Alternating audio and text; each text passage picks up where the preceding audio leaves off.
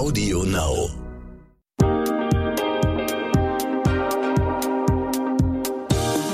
Hier ist eine neue Folge von What the Finance. Schön, dass ihr wieder mit dabei seid. Heute geht es um das Thema Unabhängigkeit, genauer um unsere finanzielle Unabhängigkeit. Und ich sage an dieser Stelle auch, hallo liebe Kirsten. Hallo Sabrina. Sag mal Kirsten, wenn du an finanzielle Unabhängigkeit denkst, was geht dir da durch den Kopf? Und würdest du sagen, du bist es, also finanziell unabhängig? Ja, ich würde schon sagen, ich bin finanziell unabhängig. Das heißt für mich, ich kann mich mit meinen monatlichen Einnahmen selbst versorgen und auch mal in den Urlaub fahren. Ähm, und was ich auch ganz wichtig finde, ich brauche niemanden, um Erlaubnis zu fragen, wofür ich mein Geld ausgebe. Das ist für mich auch finanzielle Unabhängigkeit. Wie ist das denn bei dir? Was bedeutet für dich finanzielle Unabhängigkeit? Und ähm, was wollen wir unseren Hörerinnen heute mitgeben? Du hast ja schon total gut zusammengefasst. Also nicht von jemandem finanziell abhängig sein. Das ist für mich auch wichtig und natürlich eine Definition von finanzieller Unabhängigkeit. Eine andere gängige ist, dass ich aus vorhandenem Vermögen ein passives Einkommen generiere, also mein Leben von dem finanzieren kann, was ich auf der hohen Kante liegen habe. Das kann ich noch lange nicht von mir behaupten, ist aber auch gar nicht mein Ziel.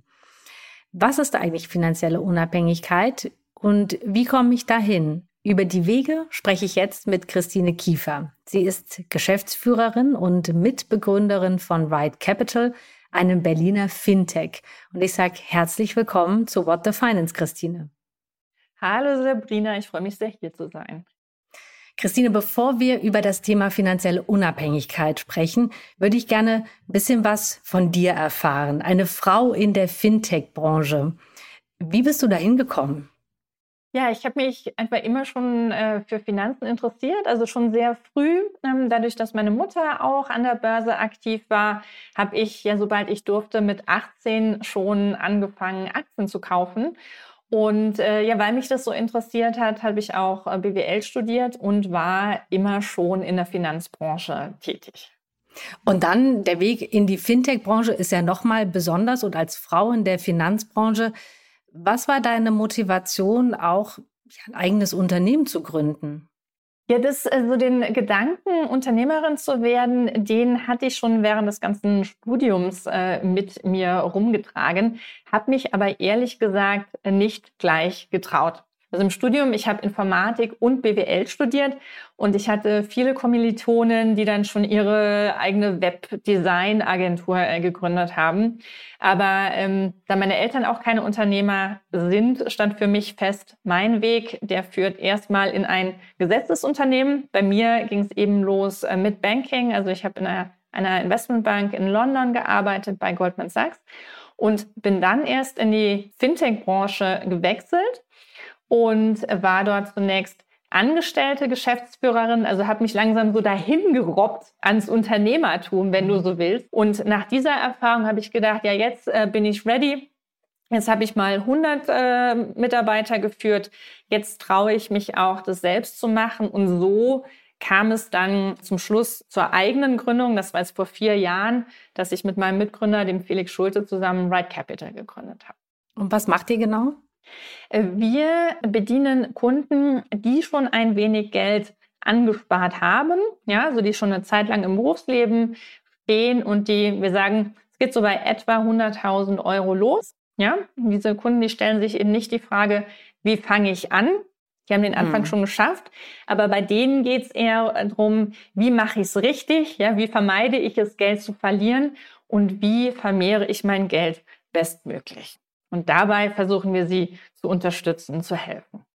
Ich möchte trotzdem die Gelegenheit vielleicht nutzen. Als Frau in der Fintech-Branche bist du ja, ich vermute mal nach wie vor eine Exotin unter vielen Männern. War es für dich schwerer, Geld einzusammeln oder zu gründen, das Vertrauen von Investorinnen und Investoren zu bekommen? Ja, das ist eine sehr gute Frage, denn dieses äh, Gefühl allein unter vielen Männern, das hatte ich eben seit äh, Jahr und Tag. Ja, also so in Informatik waren nicht viele, dann im Investmentbanking fangen zwar 50, 50 Frauen Männer an, aber nach oben in der Pyramide dünnt sich das schneller bei den Frauen aus. Und ja, du hast recht, auch Gründerinnen gibt es wenige, in der Fintech-Branche eher wenige. Also ja, da hat man schon immer so das äh, Gefühl, ich bin ja in der Unterzahl. meine Gründung, ich kann ja nicht sagen, wie es anders gewesen wäre, aber ich würde sagen, das funktioniert als Frau auch. Ja, man hier und da muss man vielleicht ein bisschen mehr reinhauen und ähm, es kommt auch ganz stark darauf an, hat man ein gutes Netzwerk, das an einen glaubt, das einem vertraut. Also einer unserer ersten Investoren war beispielsweise mein erster Chef bei Goldman.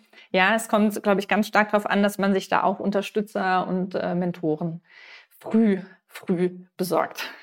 Das ist toll. Wir wollen ja Frauen mit diesem Podcast motivieren, ihre Finanzen in die Hand zu nehmen. Und vielleicht hört uns ja auch jemand zu, der so an, auf dem Sprung ist zu gründen. Welche Tipps hast du denn? Ja, also wenn man sich mit dem Gedanken rumträgt äh, zu gründen, also es gibt da mehrere ähm, Tipps, die ich da ganz gerne gebe. Und zwar, also das eine ist, ähm, Frauen haben ja oft Ideen, die sich, also beispielsweise ein, Online-Shop oder eine Marketing-Idee, also oft sind es ja kleinere Ideen, die sich vielleicht viel schneller umsetzen oder testen lassen, als man denkt. Ja, also mit einem guten Instagram-Account kann man heutzutage schnell Follower gewinnen oder man kann sich ja auch relativ einfach ein Prototyp sagen wir es in China irgendwie produzieren lassen. Also oft überrascht mhm. das, wie einfach man doch so an den ersten Prototyp kommen kann. Und dann einfach mal ein bisschen Geld in die Hand nehmen und probieren. Ja, nicht zu lange denken, malen, äh, vorstellen, was wäre wenn, sondern einfach mal einen Versuch starten und manchmal hebt das schneller ab, als man denkt. Also das auf der einen Seite. Und auf der anderen Seite aber auch, wenn man sich mit dem äh, Gedanken äh, schwanger äh, trägt zu gründen, dann auf alle Fälle ähm, mit Gleichgesinnten vernetzen, die Nähe suchen zu Menschen, die das schon geschafft haben und da aber auch Frauen und Männer. Also ich bin ein sehr großer mhm. Freund von äh, Frauennetzwerken. Ich habe selbst eins gegründet, die Fintech Ladies. Ich finde das Vernetzen mhm. total wichtig, aber da äh, immer darauf achten, dass man nicht so in seiner, in seiner eigenen Bubble äh, sich bewegt, sondern auch die Fühler ausstrecken in alle möglichen Richtungen. Lass uns über finanzielle Unabhängigkeit sprechen, weil ich glaube, dieses Thema geht auch Hand in Hand mit dem sich trauen und einfach mal mhm. machen. Mhm. Und wie würdest du denn finanzielle Unabhängigkeit definieren? Denn grundsätzlich ist es ja, dass ich kein aktives Einkommen mehr brauche, sondern ein passives habe, das reicht, um zu leben. Das heißt, ich muss nicht mehr arbeiten. Ja, das, äh, das ist ganz interessant, wie, wie die Begriffe äh, so verwendet werden. Ja, so verschiedene Begriffe, die man da so äh, hört oder liest. Ähm, manche definieren finanzielle Unabhängigkeit auch so, dass ich als Frau mein Leben selbst bestreiten kann. Also ich bin nicht davon abhängig, dass mich mein Partner unterstützt beispielsweise. Ja, ich kann mein Leben selbstbestimmt leben, so wie ich das möchte, mit meinem Einkommen. Und dann in Abgrenzung dazu, und das geht eher dahin, was du gerade beschrieben hast, die finanzielle Freiheit, was sogar bedeuten kann, ich muss noch nicht einmal mehr arbeiten, weil ich zum Beispiel äh, im richtigen Moment in Krypto investiert habe und im richtigen Moment auch wieder rausgegangen bin. Oder aber, weiß nicht, weil ich einfach sehr gut mein Geld angelegt habe, äh, zum Beispiel in Dividendenaktien und ich sogar aus den Dividenden meinen, meinen Lebensunterhalt bestreiten kann. Würdest du sagen, dass es für Frauen schwieriger ist, finanziell unabhängig zu werden als für Männer? Wie ist deine Erfahrung? Ich würde sagen, nicht mehr. Ich würde sagen, das war mal so, aber ich sehe hier einen Wandel in der Gesellschaft, auch vor allem in den Köpfen der Frauen und wage jetzt mal äh, das Statement, dass äh, junge Mädchen von heute dieselben Chancen haben. Das kann ich auch bestätigen als Mutter von zwei Töchtern, dass die die Welt mit ganz anderen Augen sehen, mit viel gleichberechtigteren Augen, als ich das mhm. damals gesehen habe. Würde ich auch sagen, das ist eine ganz tolle Veränderung. Ich glaube, eine Dynamik hat, die gar nicht mehr aufzuhalten ist.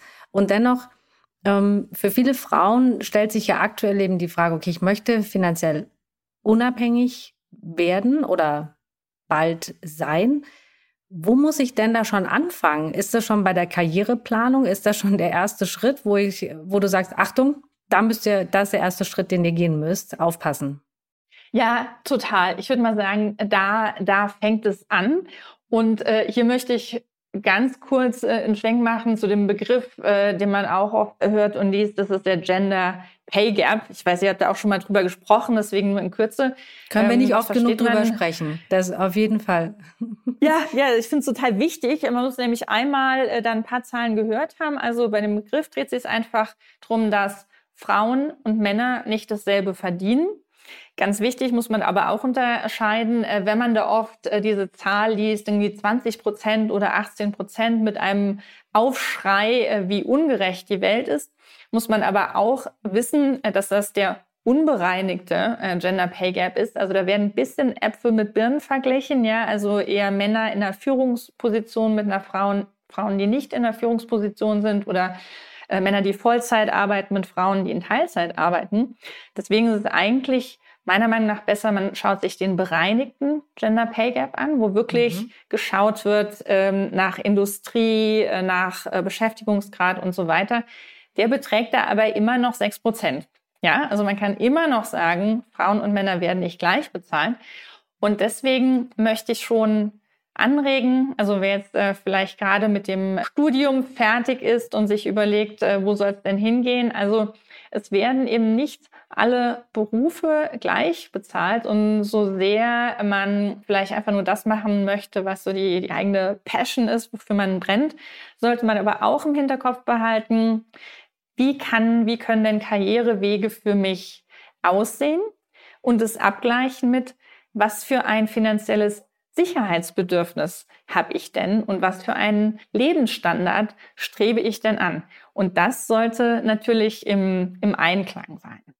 Genau, dass ich diese Entscheidung wissentlich treffe und weiß, okay, ich wähle diesen Beruf mit dem Wissen, dass ich auch weniger verdiene oder hey, ich will ähm, ein bestimmtes bestimmten Teil meines Gehaltes zurücklegen und dafür muss ich halt XY verdienen, deshalb muss ich diesen Weg gehen. Dieses ähm, Gender Pay Gap kommt ja manchmal auch zustande. Klar, das ist auch wieder Äpfel mit Birnen verglichen. Aber Frauen gehen ja öfter als Männer in Teilzeit, wenn dann die Familienplanung vielleicht mal ansteht. Richtig, genau. Das ist nämlich ein ganz, ganz entscheidender Faktor, der mit in diese Zahlen reinspielt. Und äh, ja, was man hierzu sagen kann, das haben wir neulich auch bei den Fintech-Ladies ganz lebhaft äh, diskutiert, weil wir da eine im Bunde haben, die eine super Karriere hingelegt hat mit zwei äh, Kindern. Und da haben wir gefragt, ja, wie hast du das denn gemacht? Und äh, sie hat darauf hingewiesen, dass sie sich einfach sehr, sehr gut mit ihrem Mann abgesprochen hat. Und mhm. diese Diskussion, die fehlt, äh, glaube ich, auch in vielen Beziehungen. Da kommen erstmal die Kinder und dann wird überlegt, ja, was machen wir denn jetzt? Aber es wäre eigentlich gut, schon viel, viel, viel früher, wenn man eben bespricht, ja, wie stellen wir uns denn unser gemeinsames Leben vor, dass man dann mal überlegt, ja, wie wollen wir das denn eigentlich machen mit unseren Karrieren? Denn wenn man das nicht bespricht, dann kann es oft darin enden, dass die Frau eben zurücksteckt ähm, der lieben Familie wegen. Und selbst wenn die Frau zurücksteckt und sagt, manche möchten das ja auch, das ist ja mhm. auch wichtig sicherlich. Und ähm, dann gibt es ja aber trotzdem Möglichkeiten, oder die ich mit meinem Partner, meiner Partnerin treffen kann, dass ja dann trotzdem irgendwie ein Ausgleich stattfindet, oder? Genau, genau. Das finde ich eben total wichtig, dass man sich auch überlegt, was ist denn der finanzielle Ausgleich, ähm, auf den man sich einigen will. Denn man muss ja überlegen, dass sich das ja auch äh, exponentiell entwickelt. Also vielleicht die 1000 äh, Euro oder was, auf die man am Anfang äh, verzichtet, das potenziert sich ja. Oder auf die potenzielle Beförderung in drei Jahren, auf die man äh, verzichtet. Und von daher ist es wichtig, dass man darüber auch spricht und das versucht zu quantifizieren. Also Augen auf bei der Partnerwahl, jemand suchen, der auch bereit ist, ähm, darüber zu sprechen, das vielleicht aufzuteilen. Und ähm, natürlich darf man in Teilzeit gehen, aber oder Frau eben auch und gleichzeitig eben in die Diskussion und das Gespräch gehen. Und äh, das ist in der Partnerschaft, äh, denke ich, auch nicht so leicht. Das weißt du ja auch, dass es nicht so einfach ist, über Geld zu reden, selbst in der Partnerschaft. Aber auch hier vielleicht traut euch einfach. Ja, genau. Ich finde, es ist eben nicht nur die Partnerwahl, weil es ist ja nicht nur der Partner. Es, es liegt ja auch viel an einem selber, ja, dass man auch nicht das Gespräch scheut und auch einfach mal, ähm, ja, auch, auch einfach mal so ein bisschen schwierigere Themen, also plant und oder vielleicht auch mit einem äh, ja, Paratherapeuten oder Gesprächstherapeuten, also einfach mal überlegt, wie kann man denn sowas auch moderiert angehen, damit sich da keiner auf den Schlips getreten oder übervorteilt äh, führt, aber man doch zu einer guten, ja, zum guten Modell einfach kommt für die Familie. Und sobald ich ein Angestelltenverhältnis beginne in Deutschland, bekomme ich dann einmal im Jahr diesen Zettel vom ähm, Rentenamt, bei dem ich immer finde, ja, A, oh, das ist nicht viel und B, wie lese ich das überhaupt? Und ähm, ja, sieht eigentlich, wenn ich das weiter aufbaue, könnte es ja auch ausreichen. Ist das ein Fehler, den Frauen häufig machen? Ja, das ist schon, das ist noch so weit weg. Da muss ich gar nicht mich jetzt drum kümmern. Ja, also man muss ja sagen, dieser, dieser Rentenbescheid, also erstens kommt der nur einmal im Jahr und dann ist das auch so ein grauer, total unattraktiver Zettel, der sich ziemlich kryptisch liest. Ja, okay, ähm, versteht auch, man muss da jetzt gar nicht drauf reagieren und dann heftet man den irgendwo ab. Aber ähm, mit dem sollte man sich schon mal beschäftigen. Ja, gibt es da viel Informationen zum Internet? Wie lese ich den denn eigentlich? Ja, also was bedeutet der? Und da stehen verschiedene Zahlen drauf. Also zum einen, was habe ich denn Stand heute schon angespart? Es lohnt sich auch darauf zu gucken ähm, und zu kontrollieren, ob dort alles stimmt, weil zum Beispiel Studienjahre auch angerechnet werden, mhm. ja, oder Kinderbetreuungsjahre werden auch angerechnet, also oder wenn man im Ausland studiert hat und dann aber auch zu überlegen, wie entwickelt sich das denn jetzt weiter? Gerade auch wenn ich plane, nicht durchgehend zu arbeiten und auch zu überlegen, ja, was möchte ich denn eigentlich für einen Lebensstandard haben später im Alter? Bin ich bereit, später als Omi ein bisschen zurückzustecken oder möchte ich eigentlich noch ein bisschen glamouröser hausen als im Moment? Und dann sollte man sich ähm, überlegen, wie hoch ist denn meine Rentenlücke? Also sprich, zahlt der Staat mir später genug Rente für den Lebensstandard, den ich möchte? Oder sollte ich mal nachrechnen und überlegen, ja, wenn es da eine Lücke gibt, wie kann ich die denn ausgleichen? Christine, das Trügerische an der Rentenlücke ist ja immer, dass ich die Inflation einrechnen muss. Und das ist gar nicht so leicht. Also man braucht schon irgendwie die entsprechenden Programme oder auch das Finanzwissen, um das mal so zu kalkulieren. Und das geht nicht immer so schnell. Und manche, wir kennen das ja, haben auch keine Lust dazu. Mhm. Wie mache ich das? Ja, ja, genau. Wie mache ich das? Also hier möchte ich auch niemanden motivieren, das irgendwie selber versuchen auszurechnen, vor allem weil man sich ja auch äh, Zins und Zinssatz gar nicht so gut vorstellen kann. Aber hier gibt es zahlreiche Tools im, im Internet, äh, auch Fintechs, die Rentenrechner anbieten. Und deswegen möchte ich an dieser Stelle ganz gerne verweisen auf zwei Kollegen. Also da gibt es äh, einmal Clark, ja, das ist ein Versicherungsfintech, ein sogenanntes Insurtech da habe ich gesehen, dass die sowas anbieten und auch bei Weltsparen kann man sich auch seine Rentenlücke ausrechnen, ganz ohne viel Finanzwissen und kann dort eingeben, was verdiene ich, was brauche ich später und äh, ja, bekommt dann die Antwort.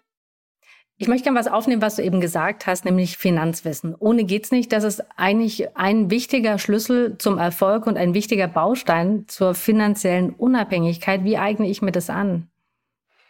Ja, das ist, das ist wirklich einfacher äh, geworden. Also noch vor ein paar Jahren hatte man so das Gefühl, uh, ich habe ja nicht BWL studiert oder ich habe ja keine Banklehre gemacht. Ich, ich kann das ja gar nicht selbst machen. Ähm, das ist ja heutzutage wirklich nicht mehr so. Ähm, es gibt auch viele Finfluencer, also auf Instagram, äh, viele Frauen, die zum Beispiel Buchtipps geben oder die Communities gestartet haben. Ich folge auch einigen davon und ich finde, auf Instagram kann man auch wirklich ja jeden, jeden Tag äh, auf eine schöne Art und Weise in kleinen Häppchen was ähm, dazulernen. Es gibt auch viele Einsteigerbücher für den Bereich, so dass es heutzutage wirklich jedem möglich ist, äh, sich mit seinen Finanzen zu beschäftigen. Das ist der, der Standardtipp eigentlich. Leg doch einfach mal los mit einem ETF-Sparplan. Also das kann wirklich jeder befolgen. Und man merkt dabei dann auch, so schlimm ist es gar nicht und das kann sogar richtig Spaß machen. Mit dem Leg mal einfach los, das ist immer leicht gesagt, aber jetzt haben wir ja zum Beispiel einen Markt, der sehr schwierig ist in diesem Jahr. Dann denke ich, ach, ich bin doch noch jung, ich habe doch gerade angefangen zu arbeiten, ich habe noch so viel Zeit bis zu meiner Rente. Mhm. Und ich glaube, das ist ja eigentlich so ein großer Trugschluss, denn je früher, desto besser. Ja, das stimmt wirklich. Also der beste Zeitpunkt, um loszulegen, ist immer jetzt. man denkt gerne, ja genau, also was, was du gerade gesagt hast, ja, ich bin doch noch so jung, es ist ja noch so viel Zeit oder die Märkte äh, sind ja gerade so volatil. Also man findet ja immer viele äh, Gründe, es nicht zu tun.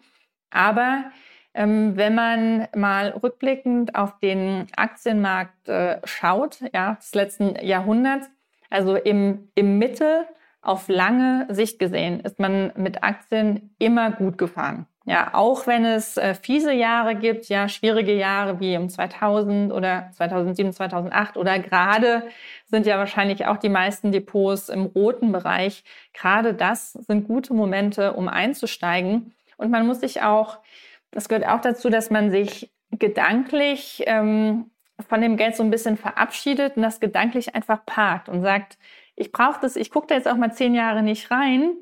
Und dann werde ich mich aber freuen, denn was man auf keinen Fall machen sollte, ist wirklich täglich oder am schlimmsten äh, dreimal am Tag ins Depot gucken. Das bringt halt einfach nichts, sondern man muss halt klar darin sein, das ist Geld, das ist für später. Gibt es einen zu früh Anfang oder sollte ich eigentlich schon für Kinder anfangen zu sparen? Seien es Nichten, Neffen, Patenkinder, eigene Kinder? Also so früh äh, wie möglich ist immer die richtige Entscheidung. Ich habe das auch selbst gemacht mit meinem, mit meinem Neffen. Der, der ist jetzt aufs Gymnasium gekommen und ich habe gesagt, für jedes Zeugnis, wo er eine 2,5 oder besser hat im Durchschnitt, ja, da kriegt er dann 100 Euro und die legen wir aber gemeinsam an. Also die kriegt mhm. er nicht zum Ausgeben, sondern da darf er sich dann Aktien für aussuchen. Da hat er schon jubiliert, also er will jetzt ganz viel äh, Bayern München will er kaufen. Das wird sein erstes Investment werden, wenn das Zeugnis gut genug ist. Und das ist ja auch ein Teil der Finanzbildung, dass Kinder schon lernen, damit oder Jugendliche damit umzugehen und eben einfach mal ausprobieren. Denn falsch kann man da eigentlich wenig machen. Ja, genau. Und das finde ich auch wichtig. Auch so dieses Mindset von, ich muss nicht immer verbrauchen, ich muss nicht immer konsumieren, sondern durch Investieren kann ich mir später mehr leisten. Das ist, finde ich, eine Lektion, die sollte man Kindern auch schon beibringen. Und ähm, ja, durch dieses, wenn man das mit denen gemeinsam macht, wie jetzt zum Beispiel wir investieren gemeinsam in deinen Lieblingsfußballverein, so lernen die das ja auf eine spielerische Art und Weise, ja, und merken, aha, man kann da irgendwie einen Teil von etwas haben und ich kann mir auch die Kurse angucken, ich kann dann im mhm. Fernsehen, ich kann auch ein Gefühl dafür bekommen, läuft das gerade gut, läuft das schlecht, aha, die verdienen Geld mit den T-Shirts, also so kann man ja auch mit den Trikots, meine ich, also so kann man ja auch spielerisch so ein bisschen Finanz- und Wirtschaftswissen den Kindern beibringen. Absolut, total wichtig. Und ähm, ich habe äh, früher Geld noch aufs Sparbuch gebracht. Wenn du sagst 100 ja. Euro für ein gutes Zeugnis, ja. dann hätte ich das aufs Sparbuch gebracht. Ist keine Alternative mehr, oder? Nee, also das, das war bestimmt nicht falsch, auch wenn ich mir angucke, meine, meine Eltern, die haben noch Hochzinsphasen erlebt, da haben die 10 Prozent auf dem Sparbuch bekommen. Ja, also das mhm. Sparbuch, das war nicht per se eine schlechte Entscheidung. Ähm, und da ist man eine Zeit lang auch gut mit gefahren. Das ist nur jetzt in den letzten Jahren hat sich das eben total äh, gedreht. Ja, also in Zeiten der Nullzinsen oder Negativzinsen war das natürlich nicht das Optimum. Hier kann man auch einen Unterschied sehen, weil wir haben ja vorhin darüber gesprochen, wie unterscheiden sich Männer und, und Frauen, also sowohl bei der Berufswahl als auch beim Anlageverhalten. Man kann auch hier sehen, dass Frauen einen Tick risikoscheuer sind und weniger wagen. Und das wäre mein Appell an die Zuhörerinnen, also ruhig den Schritt wagen, also ein breit gestreuter ETF. Das kann man eigentlich jedem ans Herz legen. Also so ein MSCI World, ein Teil des Gehalts da reinzustecken jeden Monat, das ist sicherlich nicht verkehrt. Hm. Jetzt haben wir über eigentlich den Weg gesprochen, viele Punkte genannt. Für alle, die jetzt vielleicht nicht mitgeschrieben haben, lass uns die Punkte nochmal zusammenfassen, die mhm. ähm, jetzt auf dem Weg der finanziellen Unabhängigkeit, von denen du sagst, das sind die wichtigsten Punkte. Daran denken. Ja, sehr, sehr, sehr gerne. Also ich würde sagen, jetzt mal für alle, die noch im Studium oder Ausbildung sind, erstmal oder davor schon, also falls es Zuhörerinnen gibt, die noch in der Schule mhm. sind sogar, also erstmal geht's los mit der Karriereplanung. Wo möchte ich eigentlich hin? Was möchte ich gerne arbeiten später? Aber auch schon überlegen, ähm, was ist mein Sicherheitsbedürfnis und aber auch, was ist mein Anspruch, wie möchte ich später leben und das in Einklang bringen. Also das ist immer der erste Punkt. Als nächstes, ja, achte, wer sich bindet, also aufpassen oder auch, auch das Gespräch nicht scheuen äh, mit dem Partner. Wie stellen wir uns unser Leben vor? Also nicht nur in Bezug auf, wie viele Kinder möchten wir, sondern auch, wie sieht denn das gemeinsame Leben und Arbeiten oder ein potenzieller Ausgleich aus? Und später, und dann, wenn man, wer schon im Beruf steht, haben wir drüber gesprochen, als dritten Punkt diesen, diesen kleinen grauen Zettel, den man einmal im Jahr mhm. bekommt, mhm. den Rentenbescheid, den wirklich mal unter die Lupe nehmen. Man hat ja auch ein Anrecht drauf, also Auskunft einmal im Jahr darf man anfragen, deswegen kann auch jeder gerne machen. Mhm, genau. Und ähm, ja, das gilt für alle. Finanzwissen ausbauen ist super einfach möglich. Heutzutage folgt man ein paar Finfluencern auf Instagram.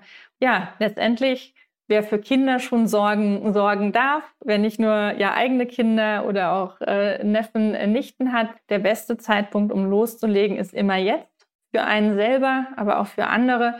Man kann auch, es gibt auch Sparpläne sogar für, für Kinder, wo man auch 10 äh, Euro im Monat einzahlen kann. Da werden sich die Kinder freuen, dann vielleicht den, den Führerschein oder so mit 18 dann äh, finanzieren. Ja, und letztendlich äh, als Message ja nicht zu risikoscheu, nicht nur auf Sparbuch tragen, wobei vielleicht zahlt sich das ja bald wieder aus, muss man, muss man mal sehen. Genau. Die Zinsen steigen wieder, aber auch etwas mehr Risiko gerne eingehen und gerne sich äh, Gedanken machen und einlesen in Aktienanlage und in ETFs. Super, damit haben wir ja sieben wertvolle Tipps zusammen, auch äh, so ein bisschen Alltagshilfen. Und natürlich kann keiner und wollen wir auch gar nicht unser Leben so konkret durchplanen. Eine Karriere, eine Familie, vieles kann man auch nicht immer so planen, aber ähm, doch einen großen Teil davon. Und deshalb ist es wichtig, äh, vielleicht genau durch diese Punkte einmal durchzugehen. Was kommt für mich jetzt in Frage? Und das schaue ich mir jetzt gerne mal an. Also es wäre toll, wenn vielleicht die ein oder andere das zum Anlass nimmt, dann vielleicht auch nochmal den Rentenbescheid irgendwo aus dem Regal, den Staub abzuwischen und zu gucken, was steht da eigentlich drauf. Ich werde das übrigens machen, weil der flattert bei mir ja. auch immer irgendwo in ja. die letzte Kiste. Und ähm, zum Schluss würde ich gerne noch von dir wissen, was für dich finanzielle Unabhängigkeit bedeutet. Und würdest du dich selber finanziell unabhängig nennen? Ja, ich bin äh, selbst finanziell unabhängig. Also meine, mein, eines meiner Vorbilder war ja meine, meine Mutter, also meine Eltern, die haben immer gleich verdient. Und ich denke, ich habe mir da einfach äh, viel abgeschaut. Also mein, mein Partner und ich, wir verdienen auch äh, genau gleich viel. Ich fühle mich da überhaupt mhm. gar nicht abhängig. Ich würde mich natürlich freuen, äh, auch finanzielle Freiheit äh, zu erreichen und nur noch das zu machen, worauf ich äh, Lust habe. Und das wäre? Was wäre das? Für mich, ich bin ja äh, große Seglerin, bin ja schon einmal über den Atlantik gesegelt und mein großer Traum wäre, eine Weltumsegelung zu machen in den nächsten äh, zehn Jahren. Ja, das kann man gut machen innerhalb eines Jahres, aber man könnte natürlich auch viel, viel länger auf den sieben Weltmeeren unterwegs sein. Du strahlst richtig. Man hört es an deiner Stimme. Ich sehe es auch noch in deinem Gesicht. Ich wünsche dir, ähm, ja, dass du das erreichst. Und ähm, wenn du so ein, so ein Ziel hast und auch so eine Motivation, dann ähm, steht dem ja überhaupt nichts im Wege. Ich danke dir ganz herzlich für deine Zeit und für unser Gespräch, Christine. Hat großen Spaß gemacht. Vielen Dank. Eine schöne Idee, die Christine Kiefer da hat. Super. Was würdest du machen oder unternehmen, Sabrina? Puh, das finde ich gar nicht so leicht, mir zu überlegen. Also ich weiß, was ich nicht machen würde. Ich würde mir ganz sicher kein teures Auto kaufen. Vielleicht würde ich ein Ehrenamt zum Hauptberuf machen. Denn dann, wenn die Höhe des monatlichen Einkommens nicht mehr wichtig ist, fällt der Schritt vielleicht leichter. Und Kirsten, was würdest du machen? Mmh. Also ich würde erstmal eine Zeit lang in den Tag hineinleben, bis das Gefühl der Langeweile einsetzt. Und ich glaube, dann würde ich mir in Ruhe was suchen. Oh, das finde ich auch sehr schön. Ich würde da, glaube ich, auch mitmachen, Kissen. Ja, so individuell der Begriff der finanziellen Unabhängigkeit ist, so individuell sind eben auch unsere Ideen von finanzieller Freiheit. Also tschüss, bis zum nächsten Mal. Tschüss.